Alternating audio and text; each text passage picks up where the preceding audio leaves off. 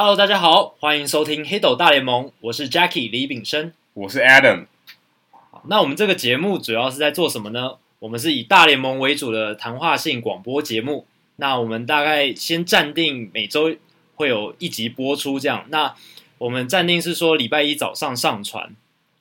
那这个节目，我们为什么想做这个节目？其实主要是因为我跟 Adam 平常都有在收听国外的 Podcast 的习惯。Podcast 它就是一种随选随播的广播节目。那这个东西在国外很夯，但是在台湾好像没有什么人在做，更不用说是运动类或是以大联盟为主的 Podcast 节目。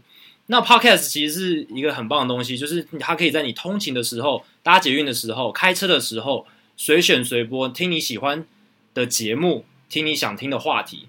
那我跟 Adam 其实就是想说，呃，借由很轻松的谈话性节目的方式。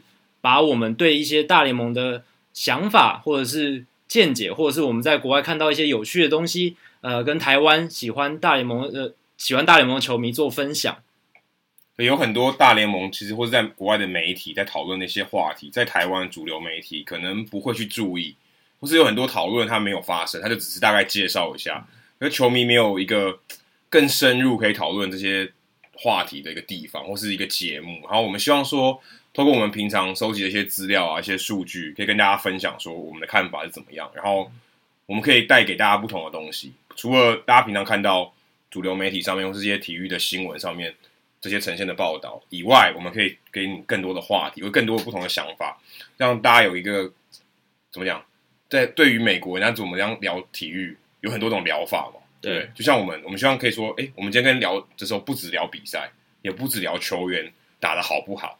那我们可以有一些更多的话题，更多的面向来探讨大联盟所发生的事情。对，我觉得这蛮有趣的，希望把这个风气带给大家，这样子。嗯、那最近呢，你应该有在玩 Fantasy Baseball 吧？应该有吧？有有。刚开最近要开季了嘛？那你有假设你拿第一轮第一顺位，假设你今天选秀 S 型选秀，嗯，你第一顺位应该是 Mike Trout 没错吧？一定是 Mike Trout，没有其他选择。这很这很简单。可是如果你今天是第二顺位，这就难了。你第二顺位你会选谁？对，现在大联盟有很多值得被选到第二顺位的球员，但是如果是我的话，我可能会选 Mookie Betts。Mookie Betts，对，红袜队的右外野手。对，红袜的右外野手。为什么呢？主要是因为 Mookie Betts 他有打击率，有长打能力，然后还有盗垒。那这在 Fantasy Fantasy 的游戏里面呢，其实是很有价值的。一个球员，你就可以得到很高的安打数，然后长打的数字，还有盗垒的数字，所以。我觉得第二顺位选他，我觉得这个价值是有的，而且他有可能会打第四棒。对，因为 Ortiz 退休了，他有可能打第四棒，他打点可能比上一季还要高。没错，这也是一个点。对，在 Fantasy 里面打点是一个很吃重的一个项目，所以呃，如果他打第三棒或第四棒，搭配上红袜，可能前两棒可能会是 Andrew Benintendi，还有 Dustin Pedroia，但是他们都是上垒率非常好的选手，所以。他的打点可能会，他打点可能会非常多，至少可能比去年多。可是去年他他得分很多，对，因为他常常打第一棒或第二棒，或打第三棒。确实，这可能是会有一些需要 balance 的地方，但是我觉得整体的数字都会非常好。整体的数字，可能不会，他不会有那种二年级生病。虽然他现在是三年级，可他真正打满第一季是去年。对，那如果今年算他完整的第二季，你觉得他会有二年级生的阵头？你这个问题问的很好，因为国外其实最近有在讨论说，Mookie Betts 他的打击的数字是不是受到分威球场的影响有所膨胀？因为他有很多的二垒安打是打到绿色怪物大墙上。那大家都知道，分威球场的格局非常诡异。那其实你只要打到左外野方向的球，而且是右打者来讲的话，很容易就会形成二垒安打。没错，对，所以他在。分威球场跟在分威球场以外的球场的打击数据其实是有落差的，那这一点会不会对他明年造成影响嘛？一，但是他还是一个红袜队的球员，所以我是觉得数字不会差太多，但是呃，可能就像你讲的，可能会有一些，也许其他对方的投手对他有所顾忌，会会更了解他了。对，第二年就是他因为。对方投手更了解他，找出破解他的方法，但他他没办法及时调整过来，所以他就吃瘪。他通常很多第二年级生的阵头就在这里，就是他突然鬼打墙了，他就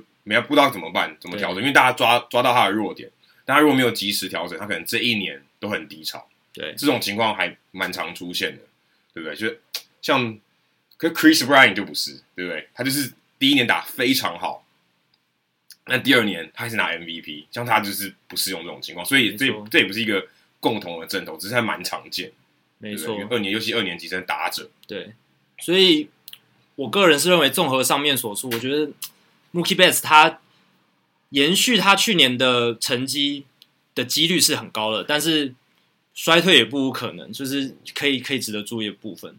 那谈到像这样子这么全能的球员，不知道 Adam 你有没有想过要选 Manny Machado 或者？这一类的球员，如果是第二顺位，我的确会会选 Manny Machado。Machado 虽然他在精英队他守三垒，可在大部分的 Fantasy 的联盟里面，他是有有几手的这个两个位置都有这个守卫的，所以他不但有两个顺位，两个守卫，而且他在他会可以占游击手的话是非常大的加分。你放眼望去，所有的大联盟的游击手，有哪一个全垒打比他多，长打能力比他好？基本上找不到。Corey Seager 去年也不过二十几支全垒打，他他有三十七支。没错，他连续两年都三十五、三十七，而且他，重点他这两年非常健康，所以你而且，而且他刚好现在才二十四岁，才二十，今年才二十四岁，他就已经打出这种，他每一年都在进步的成绩，这是非常可怕的。就健康进步，守卫又好，这个第二顺位不选，你要选谁？对不对？这守卫，因为游击手真的太太难选了。虽然现在游击手，但是说说是游击手黄金世代，没错。可是你看现在。台面上顶级的游击手，Seager、Correa、Lindor，长打能力都还没有他好，这其实可能差了一个档次。没错，Machado 的长打能力太好了。那他如果今天可以占游击的话，这绝对是大加分。因为游击手除了顶级以外，你要选到好的游击手是不太容易的。相较起外野手，外野手人才济济，对不对？要长打的有长打，要盗垒的有盗垒。像 Mookie Betts，如果他把防守算进去的话，他可能大加分。那马查多也是嘛，对吧？嗯、可是马查多不守游击，他守三垒的话也是金手套等级。所以他去年输给 Beltre，嗯，可是为了防守，他也是蛮蛮可靠的。但是 Fantasy 可惜 Fantasy 不算防守，不过他们两个价值肯定比其他同辈的人更高出一截。对，因为他有防守又有长打，这真是太难得了。你提到一个重点，就是在 Fantasy Game 里面，守卫这个选手是哪个守卫，跟他的对应出来的数据就是非常重要的一个搭配，因为。像 Mookie Betts，他虽然数据是很好的，但是他的外野的守卫的价值或许没有像游击来的这么高。所以其实你看，你选 Machado 在游击之区这个位置，可以年产三十轰、九十分打点以上，这个数据的价值就比 Mookie Betts 身为外野手的价值又更高了。对，真的没错。他这守卫真的很重要，因为很多很浅嘛，有没有说行话就说很浅？没错，这个位置很浅，不好选。就像捕手，捕手就特别浅，尤其。这一两年超级浅，超级浅。你真的能选到好的高产出的捕手，除了 Buster Posey 或是 Salvador Perez，嗯。Perez 其实他是领领袖型，但他其实真正在数据上表现不是这么顶尖，跟 Posey 还是差了一大截。嗯、然后以前 Yadier Molina 可能很不错，可是现在他今年他攻击数据就没有这么好，所以他在 Fantasy 其实是蛮吃蛮不蛮不吃香的，算是蛮吃亏的。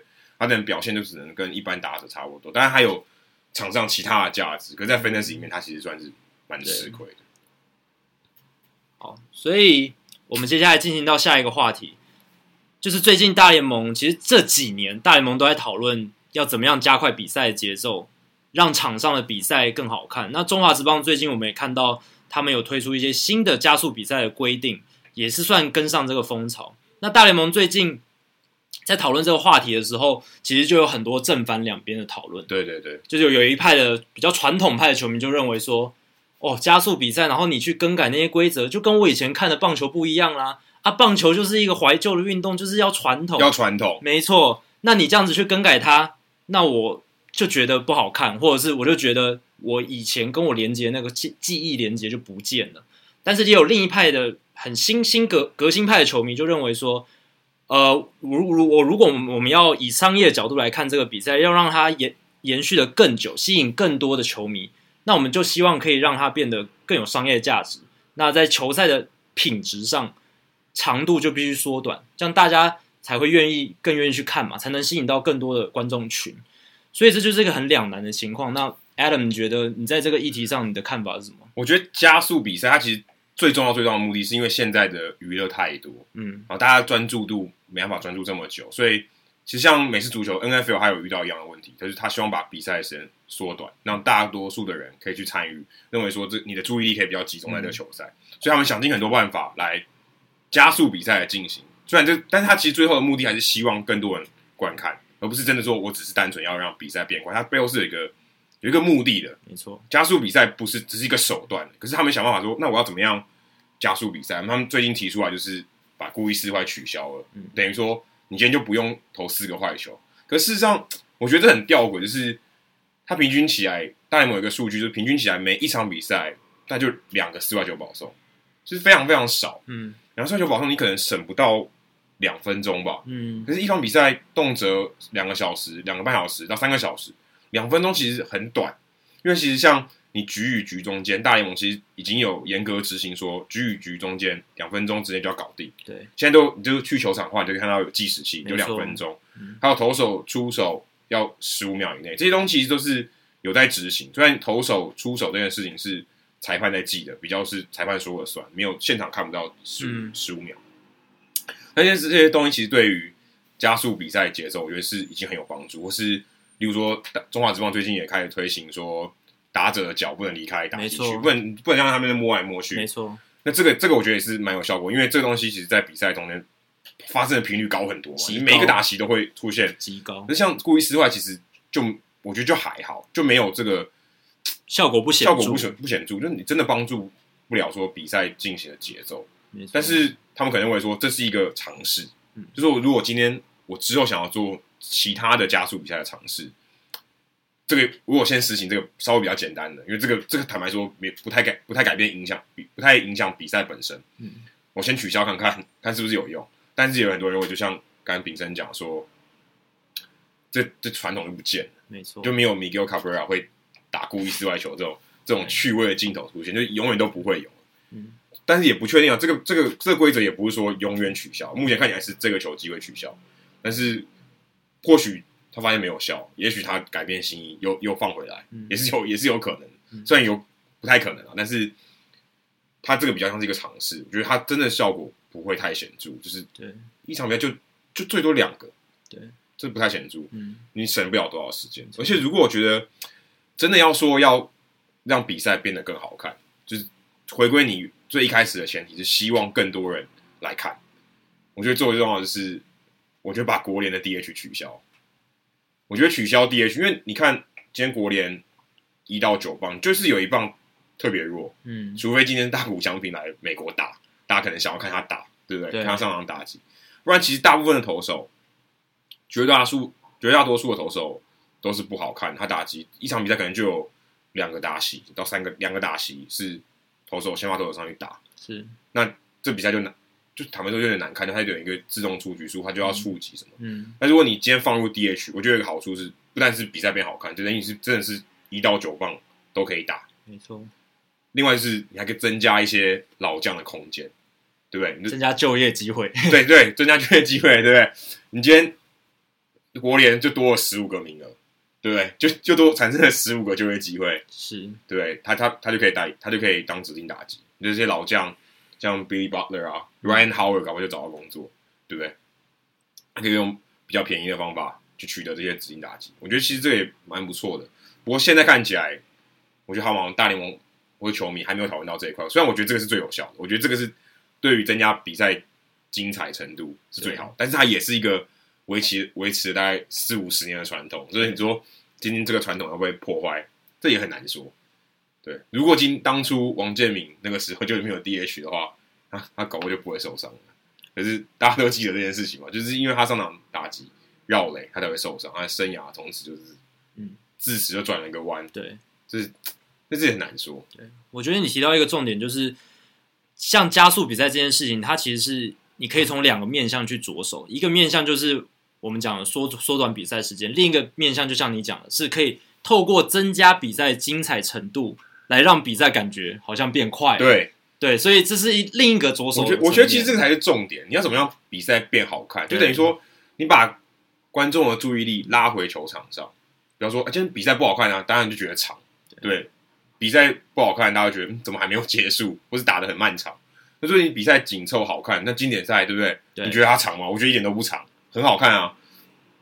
所以这其实是有点吊诡，就是其实你是希望比赛好看，长、嗯、长度本身我觉得不是太大的重点。虽然说缩短大家看的意愿比较高，嗯，就是你等于是你占用生命中比较少的时间，但大家比较愿意去，这是没错。可是比赛如果好看的话，其实大家也不太在乎时间，没错。我觉得其实最最根本的还是这样。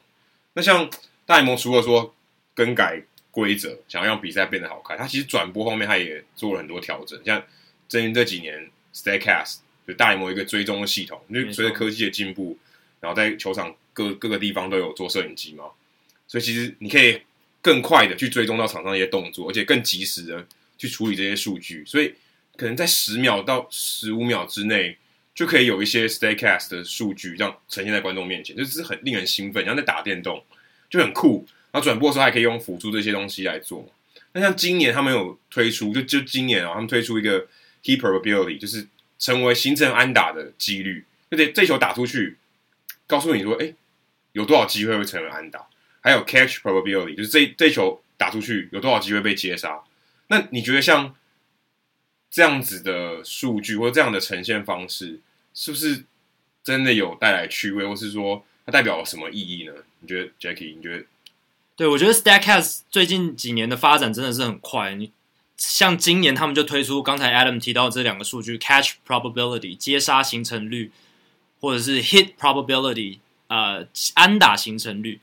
那这两个数数字呢，其实我觉得都有它呃算是指标性的意义在吧。像 catch probability，它主要是在计算说透过还就是 Statcast 追踪的资料，然后这两年的这两年的资料，对，因为是 Statcast 算是从二零一五年才开始呃记录一些资料，这算是正式普遍的记录。对，在三十大联盟三十座球场都安装设备，然后去记录。那它其实就是看说球打出去之后，球员外野手需要呃的反应时间，还有他呃跟球落点之间的距离，然后去计算说这个球它。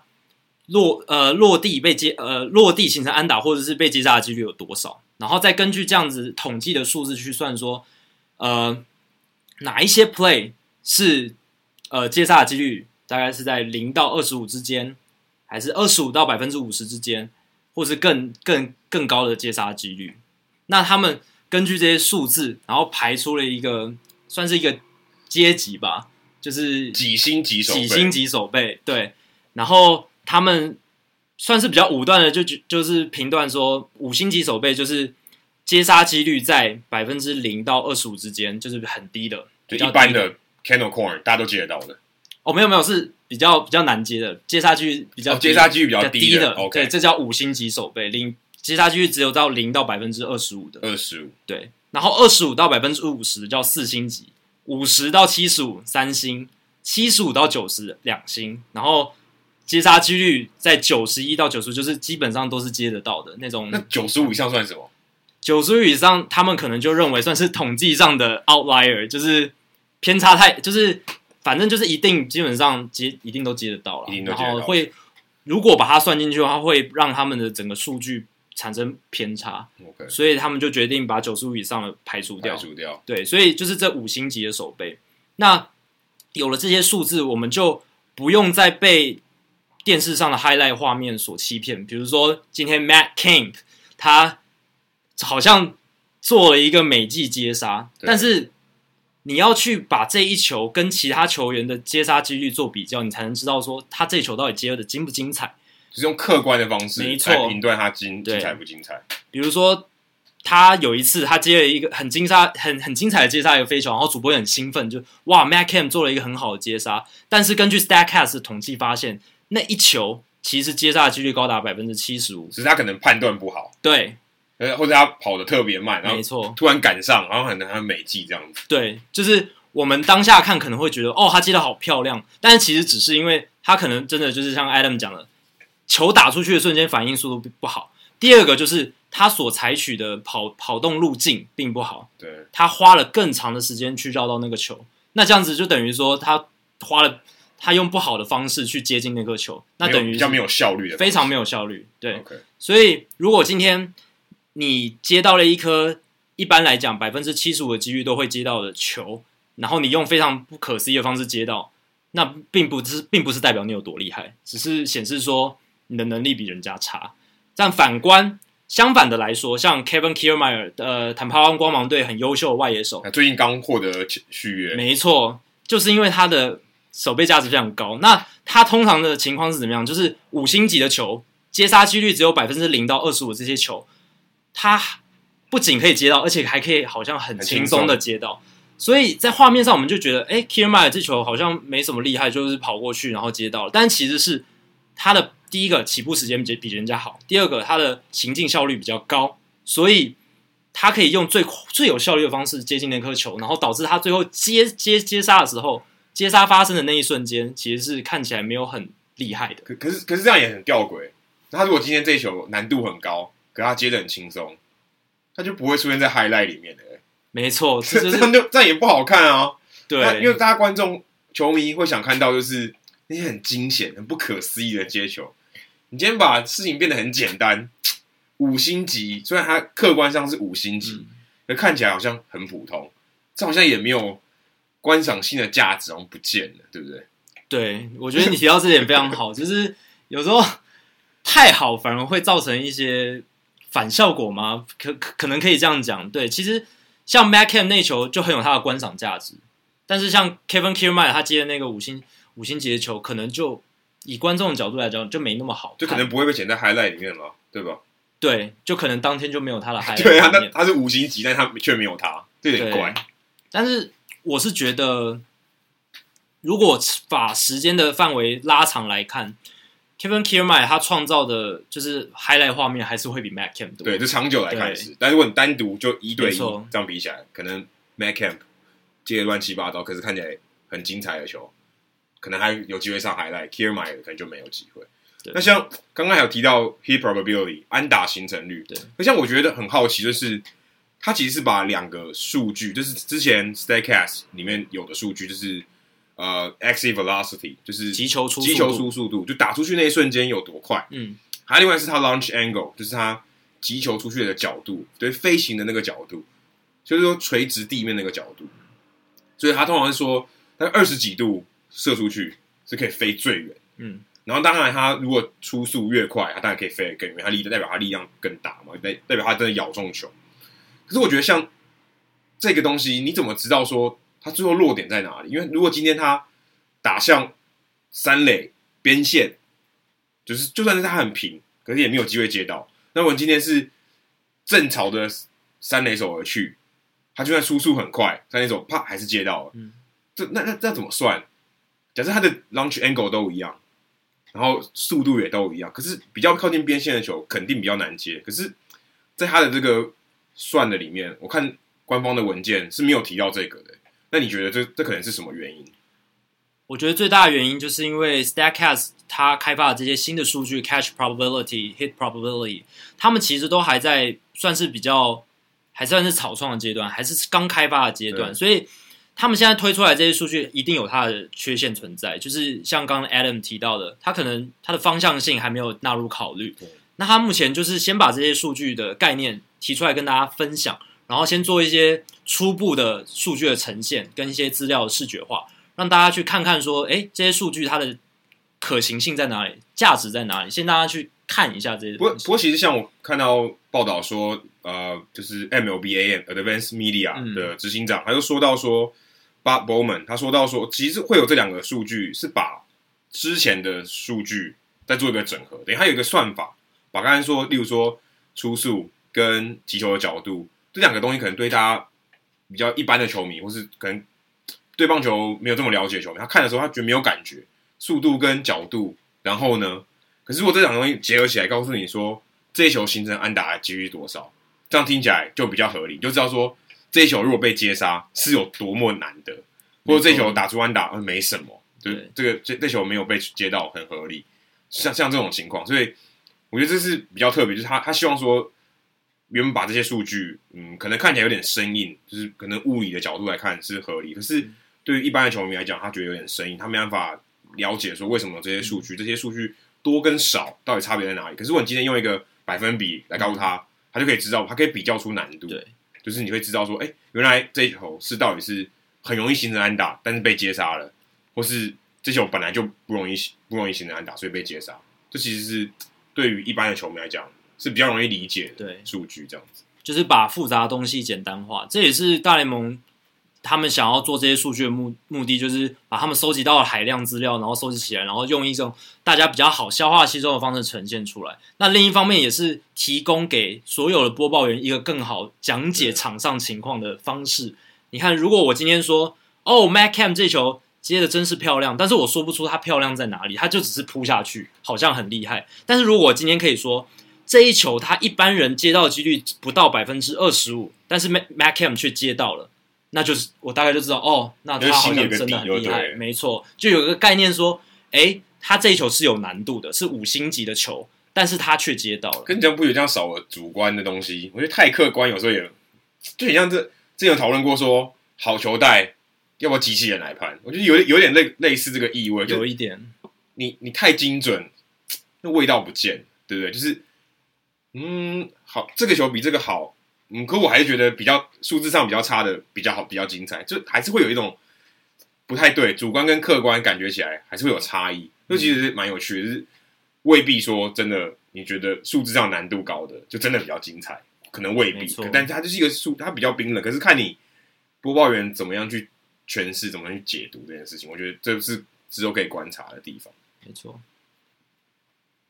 好，那 Adam 他去年他在去年暑假的时候，其实做了一个非常算是我很崇拜的事情，就是他利用自己的时间，然后金钱，然后花花了五十几天的时间，五十四天，五十四天的时间。到美国自助旅行，走遍大联盟三十座球场，看了三十场比赛。哦，不止三十三十九场比赛，三十九场比赛。对，所以他等于是完成了很多大联盟球迷的梦想。那我们接下来会在每一集呢，请 Adam 来跟我们分享他去某一座球场的经验，然后跟他呃觉得那座球场特别特有呃很有特色的地方，然后来跟各位做分享。好，那 Adam，我们今天第一集我们就先。呃，来谈谈旧金山巨人队的主场 AT&T Park。哦，AT&T Park 其实是我就第一个到的球场，但我这这这次不是第一次去了，其实是第三次。我总共在之前我看过两次比赛了，所以这次去其实是第三次。嗯，那 AT&T Park 号称是所有大联盟球场里面最贵的。你可能会想是 Wrigley Field 比较小，然后或是 Fenway Park，其实最贵的是 AT&T Park，因为它其实。很烂很烂的位置也非常非常贵，因为，为什么会这样？因为它我觉得是跟物价有关，一一方面是就是湾区的物价比较高，一方面是它战绩真的很好。那红袜队的话，它其实是你有很差的位置，所以它其实 range 是比较大一点，它也很贵。嗯、可是像我我自己在那边买四十几块的票，基本上你只能坐在最上面，这是非常非常贵。四十几块你在某些球场是可能可以做到。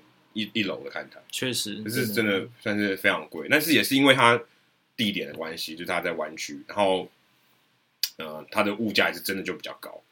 那其实像去 AT&T Park，我觉得除了它号称也是号称嘛，他可能在排所有的排名，例如说最棒的球场，大联盟最棒的球场因为他通常不会排第一就排第二，就是跟 PNC Park 差不多，因为它风景实在太漂亮。它右外也就是 McCovey Cove，就是 Willie McCovey 以 Willie McCovey 命名的那个。海湾对，那其实那个 Willie McCovey 呃 McCovey Cove 其实并不是真的在地图上就叫这个名字，只是就是一个习惯的名字而已。它它并不是真的一个约定俗成的，它并不是一个市政府命名的名字，嗯、但是就叫 Willie McCovey Cove。是，所以还有还有押韵 McCovey 跟 Cove，对，所以蛮酷的。那我去的地方，我其实我觉得像 ATM Park 最有趣的地方是，如果你今天可能只是出出差或者观光啊，可能你没有特别想去看球赛，或是你刚好就来不及买票。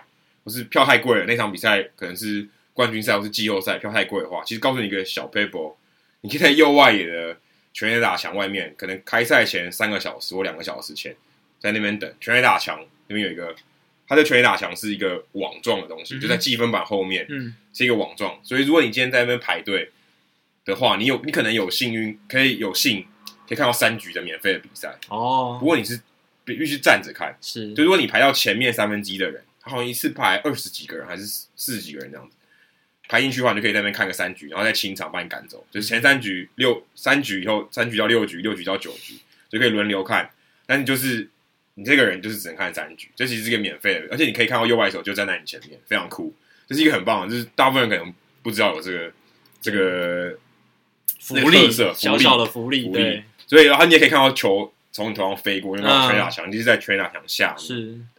另外还有一个特别的地方是，你去这个 AT&T Park，除了看风景外，最重要就是你一定要吃大蒜薯条，因为大蒜其实是湾区北北加州就很有名的算特产之一，所以因为大蒜薯条是一定要吃的。就是大联盟其实大部分的地方球场美食都蛮普通、蛮一致，因为基本上就那几家包商在做，就像就像百货公司的美食街，台湾就是你知道美食街看一看去就那几。就是那些，一定会有那些，就是那些组成，对，买到东西都差不多。可是在这边，你一定要吃大蒜薯条，因为它最特别，所以你可能在其他地方吃不到这么有加州味道的大蒜薯条。另外，我觉得还有一个更特别，除了吃，除了看以外，你去 AT&T Park 最能感受到，我觉得最最不一样，跟其其他球场气氛最不一样的地方是他们的播报员，就是场上我们俗称 PA（Public Addresser Announcer），用听的听的，你可以，她是一个。她是全大联盟唯一的女性的播报员，哦，所以他的声调都特别不一样，他特别高昂，嗯，然后对于球赛的这种加分也更有，更带动全场的气氛。他叫 Renell Brooks Moon，她其实是一个在奥克兰长大的一个黑人女性，但是更难得，因为她等于算是当地人了，然后又是在她自己家乡的球队，然后在这边效力，她是真的是现在大联盟唯一一个播女性的播报员，所以真的是非常酷。就是你去。去看球赛的话，除了看球赛本身，一定要去注意到这个这个 Brooks Moon 这位主播，他真的非常有特色。那其他球场感受不到，你就除非因为像洋基球场以前有 Bob Sheppard，对，对那个传奇无法比拟。Jeter Number Two，可是像这种他真的被记得。可是，对，你如果没有去球场，你其实很难感受到这种魅力，就是今天他声音的魅力被大家记得。所以，你像 Renell Brooks Moon，他也有这种。特色，今天我大联盟去这么多球场，就她的声音就觉得最有特色。诶，她是一个女性，而且带动这个气氛，真的觉得蛮棒的。这样子很与众不同啦。所以到 AT&T Park，就是你不管在视觉上、在味觉上、在听觉上，都能有与众不同的感觉。对，所以你去看球赛，真的不是只有看球赛，你真的有很多东西是是可以去注意。我觉得很有趣。就接下来我们如果有三十集节目，对不对？这是第一集，这是第一个球场。那如果有三十集节目的话，我就尽量把我觉得我去体验到一些东西，除了球赛本身，球赛本身有趣的地方以外，有很多我觉得美国文化有很多很有趣的地方，就是看球文化。台湾可能可以学习，也也是可能对球团是一个行销面的参考，我觉得都蛮有趣的这样子。对，那其实现在下一周嘛，就我们在录音的这个时候，下一周比赛就要开始了。没错，现在也大概大部分因为春训的这个比赛进行到后半段，所以很多教练也开始决定说。哎，先发开幕战先发投手是谁？对，那像什么 Kershaw 啊，然后 Bumgarner 啊，Scherzer 啊，啊这种都不用看，啊、他只要没有受伤，一定他先发。没错，地位实力都没有不用猜。可是你有没有觉得说，今年有哪一位开幕战的先发投手是可能大家没听过？是哎，他怎么会就是开幕战先发？你知道有谁吗？通常这种情况都是发生在一些。比较重建中的球队，或者我们所谓的垫底球队，才会这种情况。因为就是他们基本上没有想要赢球，注定要谈的。没错，注定要谈的。所以他们开幕战先发投手投手对他们来讲根本不是很重要，也没有人 care。可是开幕战先发也是一个荣耀，也是开幕战先发是一个蛮特殊的荣耀。通常都是球队最有地位的投手，或者表现最好。对对。那我们今天就来讲一下。密尔瓦基酿酒人队他们今年的开幕战先发投手，就我想应该是大家都没听过的。他的名字叫做 Junior Guerra，他是来自呃委内瑞拉的一个投手。那他很特别，他是二零一五年才第一次登上大联盟，那个时候他已经三十岁了。三三十，那那在小联盟待几年呢？啊？他应该是呃很年轻的时候有在小联盟待过，后来去其他。独立联盟打球，OK，对，有一阵大联盟体系了，有一阵子不在大联盟体系，然后他是最近几年才回到大联盟体系。那二零一五年他在大联盟，呃，他在白家白袜队完成大联盟初登板之后，去年他转队到呃酿酒人，而投出了还不错的成绩。诶，他去年呃二十场先发，一百二十一点二局投球，防御率只有二点八一，二点八一，对。那中值是超强的，超强，中值没有低于三的，没错。所以他的数据其实传统数据看起来是相相相当好的。那于是呢，就有很多人那时候就有人在问说：“哎，这个投手到底是谁啊？酿酿酒人冒出来这个投手好像投来不错，还不是 Matt Garza？对啊，现在大家谈到酿酒人投手，好像只会想到 Matt Garza。”或甚至是 Gallardo，虽然 Gallardo 已经走很久了，就是 Willie Peralta，对，Willie Peralta，对。那大家就会问，哇，这个 Guerra 哪里冒出来？为什么那么厉害？其实主要是因为他还有一颗很好的诉求，大概是九十四英里左右，还不错。先发投手算很好，对，而且尾劲非常好。然后另一个，他有一个非常优异的变化球，是他的指叉球。那他这个指叉球呢，其实也有点像变速球的感觉。总之就是混淆打者的能力非常好。所以他这个直球九十四英里的直球跟这个变这个像变速球的指叉球的搭配，就混淆打者的能力很好，然后让他去年的成绩投的还不错，而且打者就算打到球，打好的机会也不高。对，所以呃，大家今年可以在酿酒人春春呃开幕战的时候关注一下这个投手，但 Fantasy 可能没人选他，Fantasy 可能是唯一没有人选的。开幕战先发，有可能，有可能，对，有可能，因为他今年呃 ERA 呃衰退的几率蛮高的啦，对，因为怎么看？